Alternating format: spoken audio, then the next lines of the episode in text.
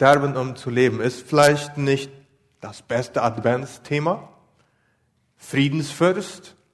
Okay, was kann Sterben um zu leben mit Frieden zu tun haben?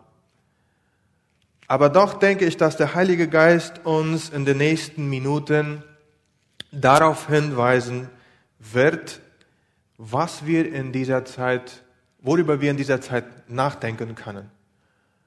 Ich denke, das ganze Jahr ist immer ein gutes Jahr, um von Jesus zu reden und Jesus zu leben. Aber es gibt dann immer wieder ganz bestimmte und spezielle Zeiten im Jahr, wo man das so richtig fördern kann, wenn man das möchte. Und ich denke, dieser Monat Dezember, somit einbezogen das, was wir gestern, das, was man gestern gemacht hat an der Costanera und andere Evente, aber auch unser persönliches Leben, unser persönliches Zeugnis. Ähm, in diesem Monat ist ganz wichtig, dass die Leute, die noch nicht Jesus Christus kennen, an unserem Lebensstil, an unserer Art von Reden und Denken und Handeln sehen können, aha, da ist etwas anderes, da ist etwas Gutes, das möchte ich auch. Was ist das? Wie heißt er? Was macht das? Und Stephanus ist einer von den Männern im Neuen Testament, die mich immer wieder, der, immer wieder inspirieren auf diesem Gebiet. Und wenn wir sein Leben anschauen, dann kamen mir zuerst die Worte im Kopf, sterben um zu leben. Und äh, unterstreiche ich damit das Leben, denn das ist zu guter Letzt unser höchstes Ziel auf dieser Erde. Sicher, das Leben hier, das lieben wir alle, aber unser höchstes Ziel ist das Leben im Himmel mit Jesus zusammen. Und darin ist Stephanus mir ein Beispiel und ich will dafür äh, darüber etwas mitteilen in diesem Gottesdienst. Wer die ganze Geschichte nachher einmal nachlesen möchte, sie steht in Apostelgeschichte, die Verse 1 von Kapitel 6 bis Vers 3 in Kapitel 8. Ich werde nicht all die Verse lesen, habt keine Angst. Ich habe Bruchstücke rausgenommen, um die Geschichte gut nachzuverfolgen. In einigen Ländern wie Indien, Syrien oder auch in Iran eliminiert die Bekehrung an Jesus Christus die Möglichkeit zu einer guten Ausbildung und zu einer guten Arbeit.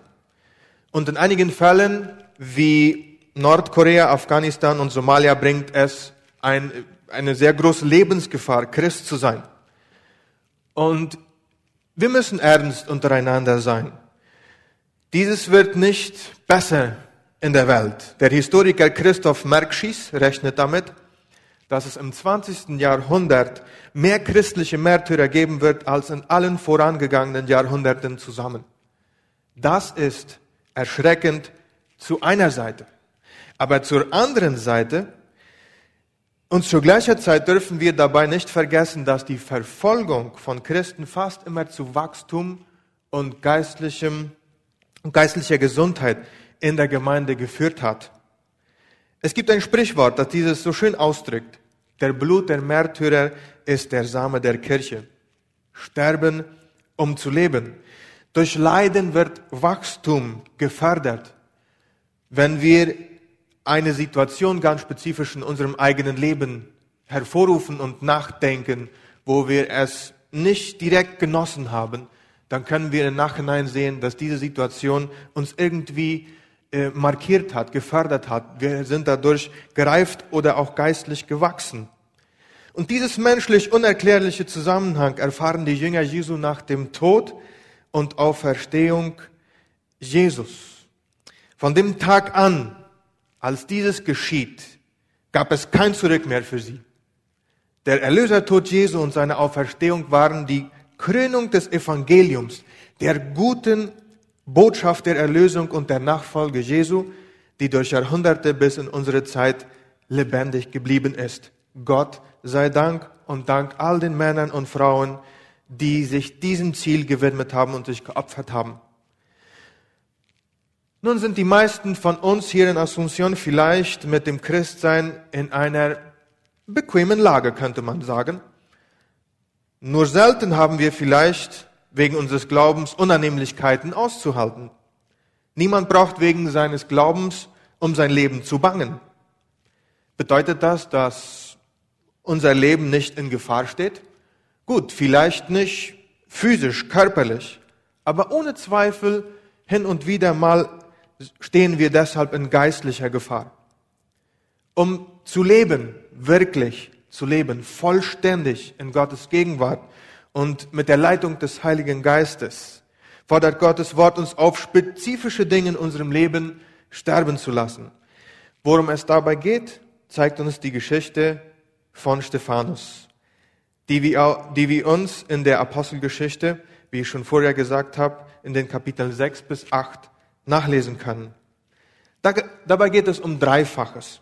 Erstens unser Ego, das sehr oftmals so stark ist, so groß ist.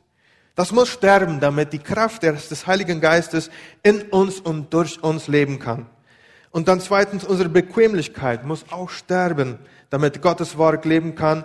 Und drittens, unser Körper muss sterben, damit wir und andere Christen leben können und das Evangelium verkündigt wird unser Ego, unser Stolz, was mit diesem verbunden ist, muss sterben, damit der Heilige Geist leben kann. Ich lese Apostelgeschichte, Kapitel 6, die Verse 3 bis 5. Der Text berichtet hier davon, wie die sieben Diakone in der ersten Gemeinde in Jerusalem gewählt wurden. Einer davon war Stephanus. Darum, ihr lieben Brüder, seht euch um nach sieben Männern in eurer Mitte, die einen guten Ruf haben und voll Heiligen Geistes und Weisheit sind, die wir bestellen wollen zu diesem Dienst. Wir aber wollen ganz beim Gebet und beim Dienst des Wortes bleiben. Und die Rede gefiel der ganzen Menge gut. Und sie wählten Stephanus, einen Mann voll Glaubens und Heiligen Geistes, und Philippus und Prochorus und Nikanor und Timon und Permana, äh, Parmenas und Nikolaus, den Jugendgenossen aus Antiochia. Was ging damals in der Gemeinde in Jerusalem vor sich? Ich denke mal, es war eine normale Situation. Also die Arbeit in der jungen Gemeinde nahm schnell zu und es gab wenig Mitarbeiter. Die Verkündigung des Evangeliums verursachte die ersten Verfolgungen und trotzdem wuchs die Anzahl der Christen überraschend schnell. Und wo viele Leute sind, die welche mit Menschen zusammenarbeiten und wo mehr Leute auf einen Haufen kommen, äh, da kennen wir, dass die Meinungen sich auch vermehren. Und es gab dann ja, Unstimmigkeiten und äh, es sah so aus, als ob sich der Zank irgendwie breit macht. Und das Problem wurde von den Aposteln sofort angesprochen und eine Lösung wurde vorgeschlagen. Neue Mitarbeiter sollen gefunden werden. Auch wenn dieses im Reden und im Lesen einfach scheint, ähm, ist es nicht immer so einfach. Aber wie dieses so gut aufgestellt wird hier von den Aposteln, ähm, sie stellten die, sie wollten diese Wahl so wie ein Casting durchführen. Und ein Casting äh, kennen ja manche von uns oder alle von uns vom Fernsehen. Und die Personen in diesem Casting in Apostelgeschichte, die einen guten Ruf hatten, die voll des Heiligen Geistes und voll Weisheit waren und bereit waren zum Dienst, nur diese können in die nächste Runde kommen. Und von einem Casting kennen wir, dass die Bewerber sich vorher vorbereiten ihr Bestes geben, um dann die Jury damit zu beeindrucken und zu begeistern. Denn alle wollen diese drei oder vier, das ist je nachdem nach Programm, Okays bekommen von, von den Richtern. Ja, wenn der Stuhl dann so umdreht und die auf, auf den Knopf hauen und der Stuhl umdreht und äh, dann der Sänger da oder wer immer da etwas vorbringt, dann gesehen wird, das ist die, ähm, der Wunsch dessen, der da ähm, ja, beeindrucken will. Und in diesem Fall, jetzt in diesem Programm, das hier stattfindet, in der Apostelgeschichte in Jerusalem Got Talent, haben sich eben äh, diese Jungs so gut beworben und sind dann in die nächste Runde gekommen. Und diese sieben ausgewählten Männer, von denen hier dieser Bibeltext berichtet, waren für diesen Moment der Berufung ganz vorbereitet. Und was haben sie vorher gemacht? Sie haben sich nur einen einzigen Ziel gewidmet, Jesus Christus treu nachzufolgen. Alles andere hatte für sie an Wert verloren. Sie hatten eine Sache ganz klar verstanden. Es geht jetzt nicht mehr in erster Linie um mich und um das, was ich weiß, was ich kann, was ich für Lebenspläne oder Vorstellungen habe, was ich will, sei es Liebschaft, äh, Heirat, Studium, Geld, Arbeit, Ehe, Wohnort, Auto, Freunde, Gemeinde oder sogar Kleidung und Haarschnitt. Es geht jetzt darum, was Gott will, was Gott mit mir will und was die Gemeinde Jesu jetzt braucht. Die, diese jungen Männer hatten die Liebe und die Hingabe Jesu am Kreuz kapiert und hatten entschieden, darauf mit Liebe und Hingabe ihrerseits zu antworten, indem sie ihr Ego ans Kreuz genagelt haben. Sie brachten sozusagen ihr Ego um, weil sie wussten, wenn mein Ego nicht von seinem Platz der Vorherrschaft in meinem Leben entfernt wird, dann kann der Heilige Geist nicht den nötigen Freiraum in meinem Leben bekommen. Wie sieht's bei dir damit aus? Wie sieht's bei mir damit aus? Wenn wir weiter versuchen, noch immer zwei Herren zugleich zu dienen, unseren Ego und Jesus Christus, dann besteht die Gefahr, dass die Stimme Gottes durch den Heiligen Geist in unserem Leben immer weniger Gehör bekommen, bekommt. Einige Verse weiter in Kapitel 6 hören wir weitere Einzelheiten über Stephanus. 8 bis 10. Stephanus aber voll Gnade und Kraft tat Wunder und große Zeichen unter dem Volk. Da standen einige auf von der Synagoge der Libertiner und der Kyrenäer und der Alexandriner und einige von denen aus Sizilien und der Provinz Asien und stritten mit Stephanus. Doch sie vermochten nicht zu widerstehen der Weisheit und dem Geist, in dem er redete. Hier sehen wir, wie Stephanus im Jerusalem Got Talent in der ersten jungen Gemeinde schon ins Halbfinale gekommen ist. Hier sind eben wenige Runden in dieser Kompetenz. Er ist schon in der Halbfinale gekommen und die Frage ist, wie geht das? So schnell, so zielorientiert. Wir erinnern uns, dass Stephanus einer der kürzlich gewählten Diakone war, die damit beauftragt wurden, Essen an bedürftige Witwen zu verteilen und Streitigkeiten zu schlechten. Hier sehen wir nun, wie Stephanus sich vom Heiligen Geist brauchen ließ, und zwar zusätzlich zu dem, wozu er als Diakon gewählt worden war. Er tat mehr als das, womit man ihn beauftragt hatte. Diese Dienstbereitschaft wurde vom Heiligen Geist angetrieben und gelenkt. Anstatt nur Essen an Witwen zu verteilen, denn dazu war er ja angestellt worden, ging er auch unter das Volk, predigte das Wort Gottes, tat Wunder, heilte Kranke, öffentlich. Stephanus wurde reich vom Heiligen Geist beschenkt. Mit Gnade, Barmherzigkeit, Güte, Freundlichkeit, ein gutes und gesundes Selbstwertgefühl, Kraft, Mut, Tapferkeit, Autorität, Weisheit, Erkenntnis und Klugheit. All das möchte der Heilige Geist auch dir und mir schenken, damit du und ich ausgerüstet im Alltag und durch den Alltag leben können. So können wir uns von ihm in allen Situationen leiten lassen, nicht nur da, wo wir es für passend finden und nicht nur da, wo es für uns bequemer ist. Damit kommen wir zur zweiten Botschaft aus der Geschichte des Stephanus.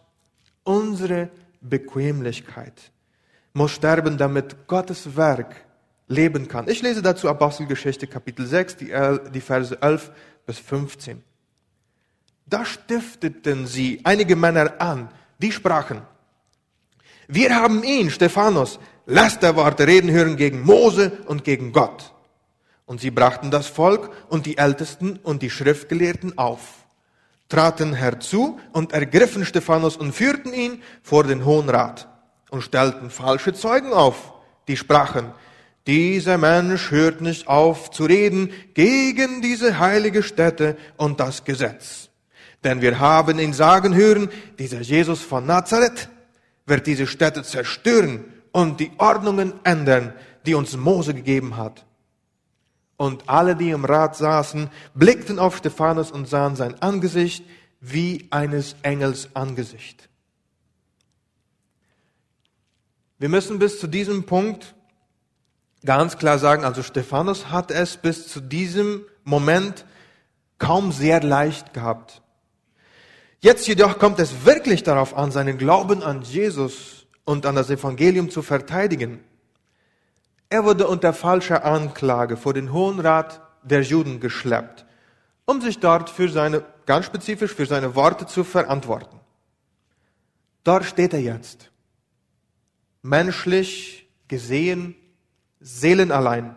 Vor den hohen Priester, den schriftgelehrten Pharisäern und vor einer riesigen Menschenmenge, in der alle gegen ihn zu sein scheinen. Vielleicht denkt er jetzt bei sich so, wäre ich doch nur mit den Witwen geblieben und hätte den Essen verteilt und ihre Wehwehchen angehört. Wäre ich doch nur still geblieben, als sie mich wegen meines Glaubens gefragt haben. Hätte ich fliehen sollen, als ich sie von ferne schon ankommen sah, um mich vor den Hohen Rat zu schleppen. Das Ergebnis ist nein. Das war nicht seine Art und Weise. Ob zwar er nicht ganz genau wusste, welches die genauen Folgen seiner Worte und seiner vollbrachten Wunder und Zeichen sein würden, sie waren ihm kein einziges Mal leid. Er kannte ja vielleicht mögliche Gefahren, denn wir lesen in Kapitel 5 in der Apostelgeschichte von Verfolgung der Christen. Aber er blieb unter den Leuten und versteckte sich nicht. Er diskutierte, er redete, er wehrte sich nicht gegen die Gefangenschaft. Er zog sich nicht mal zurück. Er hielt die längste, vollständigste und beeindruckendste Rede des Neuen Testamentes in Bezug auf das Volk Israel. Und warum konnte er all das machen? Warum konnte er all diesem widerstehen und trotzdem mutig durch diese Situation hindurchgehen? Gottes Kraft war am Wirken in und durch ihn. Und nicht nur seine eigene Kraft. Alle sahen, wie sein Gesicht strahlte, als er sprach und auch als er zu Tode gesteinigt wurde. Damit ist Stephanus für mich ein sehr großes Vorbild und eine Ermutigung dazu, Gottes Kraft in uns und durch uns wirken zu lassen und uns nicht in unsere Bequemlichkeit zurückzuziehen in entscheidenden Situationen nicht zu fliehen, sondern klar für Jesus und für unseren Glauben an ihn Stellung zu beziehen.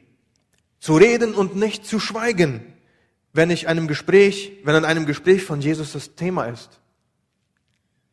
Uns zu Jesus zu bekennen und ihn nicht zu verleugnen, auch wenn man uns dafür veräppelt oder belächelt. Sogar Menschen, unsere Freunde oder unsere Bekannte oder Gemeindebrüder oder wen auch sonst zurechtzuweisen, zu weisen, wenn diese offensichtlich verkehrt reden, leben oder lehren. Stephanus schließt seine sehr gute Rede mit harten Worten. Und ich finde das so krass.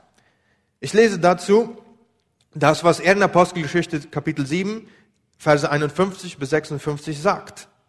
Und dieses ist so ein Wendepunkt, den ich sehr liebe. Er hat so eine ganz vornehme Art und Weise, diesen Schriftgelehrten und Pharisäern ähm, so ganz, ja, so ganz leichtmütig das, äh, die Geschichte des Volkes Israel vorzureden. Aber es kommt dieser Punkt in, in Vers 51 des siebten Kapitels. Da, da scheint mir so, hier ist Stephanus bei einem Punkt gekommen, da er jetzt sich so sagt, gut, jetzt werde ich den aber mal wirklich sagen, worum sich das hier handelt. Und er sagt so, ihr Halsstarrigen mit verstockten Herzen und tauben Ohren. Ihr widersteht alle Zeit dem Heiligen Geist, wie eure Väter, so auch ihr. Welchen Propheten haben eure Väter nicht verfolgt? Und sie haben getötet, die zuvor verkündigten das Kommen des Gerechten, dessen Verräter und Mörder ihr nun geworden seid. Ihr habt das Gesetz empfangen durch die Weisung von Engeln und habt's nicht gehalten. Als sie das hörten, die Menge, als sie das hörten, ging es ihnen durchs Herz und sie knirschten mit den Zähnen über ihn. Er aber, voll Heiligen Geistes, sah auf zum Himmel und sah die Herrlichkeit Gottes und Jesus stehen zu Rechten Gottes und sprach, siehe, ich sehe den Himmel offen und den Menschensohn zu Rechten Gottes stehen. Für mich sind dies klare und mutige Worte. Und mit diesen, mit, seinen, mit seinem ganzen Gespräch und mit diesen Worten äh, zeigt das die Geschichte ganz, ganz haargenau, dass Stephanus jetzt in das Grand Finale des Jerusalem Got Talent Show gekommen ist. Er ist jetzt in der Finale. Dieses zeigt seine Vision, die ihm für, seine für seinen bevorstehenden Tod die nötige Kraft gab. Damit komme ich zur dritten Botschaft des Stephanus an uns. Unser Körper muss sterben, damit wir weiterleben können. Damit Nachfolger Christi weiterleben können auf dieser Erde und damit das Evangelium verkündigt werden kann. Ich lese dazu Apostelgeschichte 7, 57 bis 60. Die Leute um Stephanus herum schrien aber laut und hielten sich die Ohren zu und stürmten einmutig, einmütig auf Stephanus ein, stießen ihn zur Stadt hinaus und steinigten ihn. Und die Zeugen legten ihre Kleider ab zu den Füßen eines jungen Mannes, der hieß Saulus. Und sie steinigten Stephanus. Der rief den Herrn an und sprach, Herr Jesus, nimm meinen Geist auf. Er fiel auf die Knie und schrie laut, Herr, rechne ihnen diese Sünde nicht an. Und als er das gesagt hatte, verschied er. Definitiv haben wir hier einen Sieger. Mit der Krönung Märtyrertod tritt Stephanus als erster Gewinner unsere, unsere Show in die Geschichte der Christenheit ein. Er erhält den höchsten Preis aller Zeiten, ewiges Leben in Ruhm, Reichtum, Friede und Freude. Als ich dieses so überdachte, dann wurde mir wieder bewusst, diesen Preis will ich auch. Diesen Preis will ich auch. Das, was Stephanus vollbracht hat und wie er lebte, darf unser höchstes Ziel, vielleicht muss es sogar unser höchstes Ziel im Leben sein. Und ich rede hier nicht nur vom, von seinem Sterben für Jesus, sondern auch von seinem Leben für Jesus. Unser Leben wollen wir so führen, dass wir im Himmel weiterleben, wenn der körperliche Tod uns einholt. Ganz egal in welcher Form. Wir haben die Möglichkeit, diesen Preis, der Stephanus, äh, Stephanus überreicht wurde, auch zu erreichen. Für mich persönlich ist die Teilnahme an, Teilnahme, äh, Teilnahme an Beerdigungen nicht einer meiner Lieblingsbeschäftigungen, da ich sie im Allgemeinen sehr wenig ermutigend finde. Das mag sein, weil ich noch sehr jung bin und noch wenig Lebenserfahrung habe. Äh, Pastor Werner sagte zu mir, das kann sich leicht bei dir ändern irgendwann nochmal. So, aber bis zu diesem Zeitpunkt ist dieses meine Haltung. Aber ich erinnere mich an eine, die ganz anders war. Sein Name war Arturo Moreno Altamirano, Mitte 30, verheiratet vor einigen Jahren und mit einer schwangeren Frau. Sie arbeiteten in der indigenen Gemeinde Laguna Negra in der Nähe von Mariscal Estigarribia, wo wir wohnten. Und im Namen der Kirche, Efata Mariscal, nahmen wir Kontakt mit ihnen auf um eine Hausgemeinde bei ihnen zu eröffnen.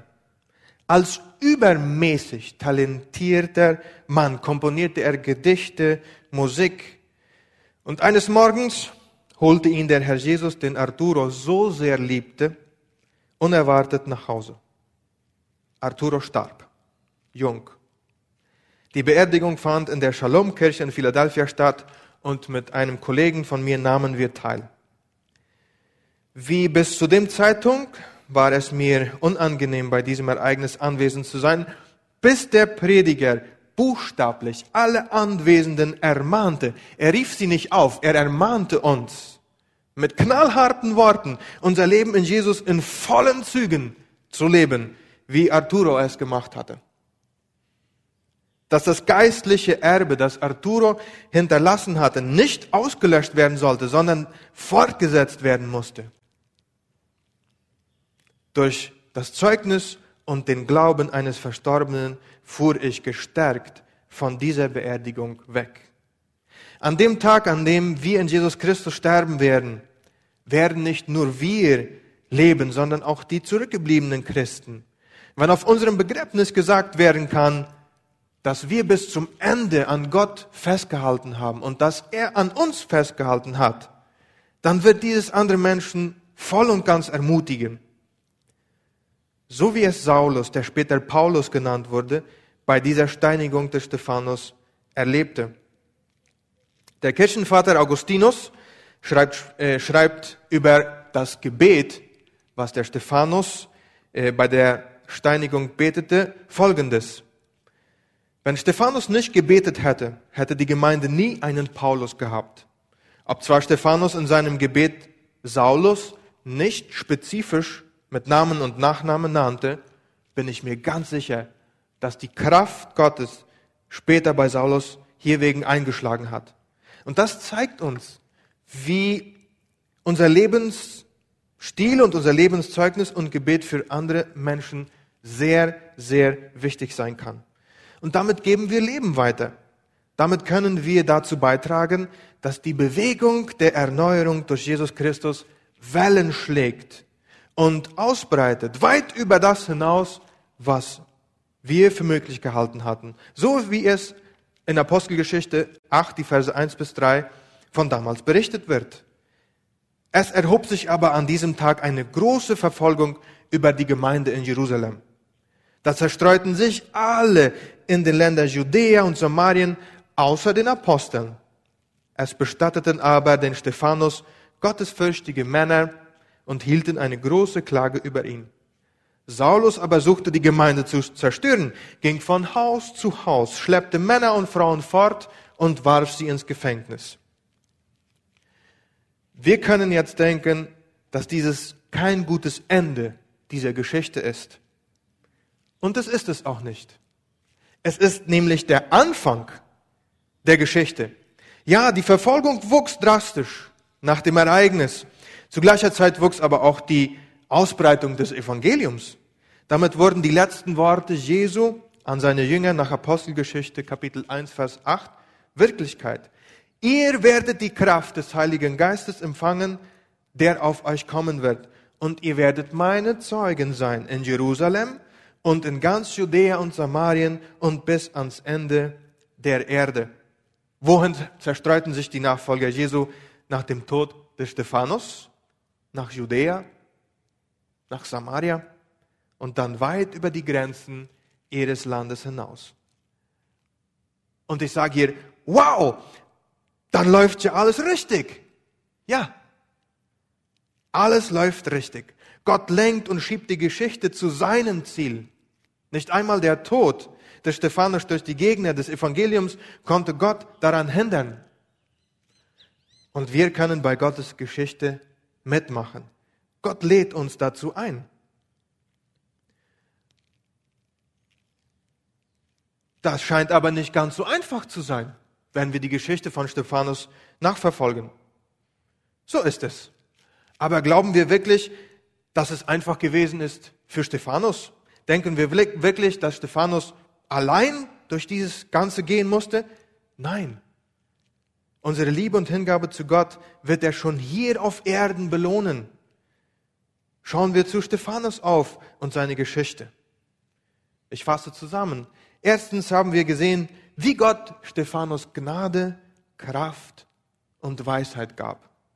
Durch seinen Heiligen Geist, um ganz stark und mutig zu sein und zu bleiben und dann im Namen Jesu weit mehr zu tun, als anfänglich von ihm erwartet wurde. Zweitens haben wir gesehen, wie Gott dem Stephanus eine außerordentliche Vision voller Hoffnung und Sicherheit schenkte, um die Angst zu besiegen und ein Zeuge für Jesus zu sein.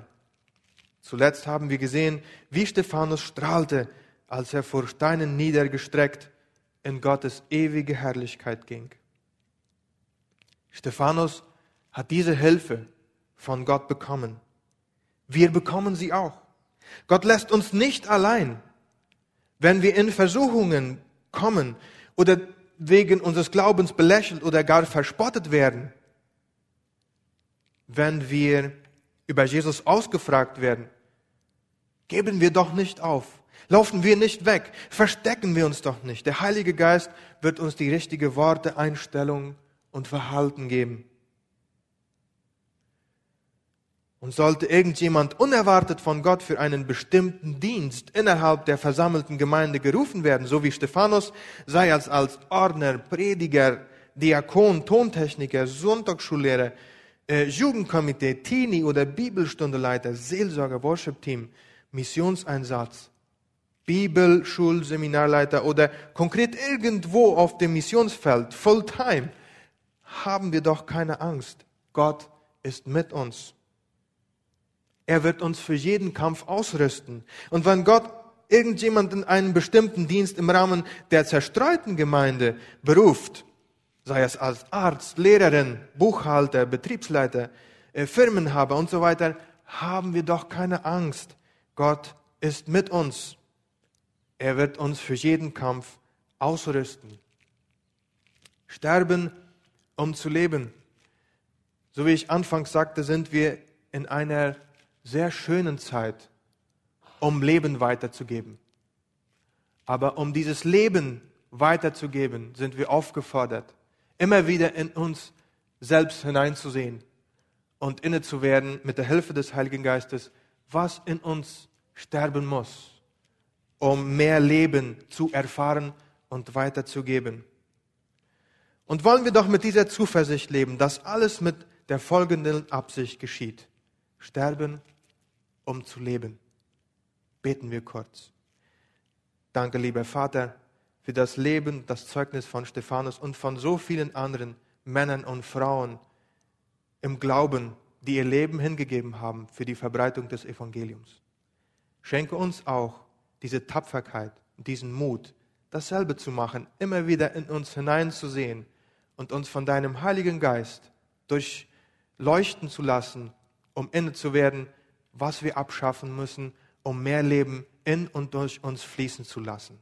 Helfe uns dabei. In Jesu Namen. Amen.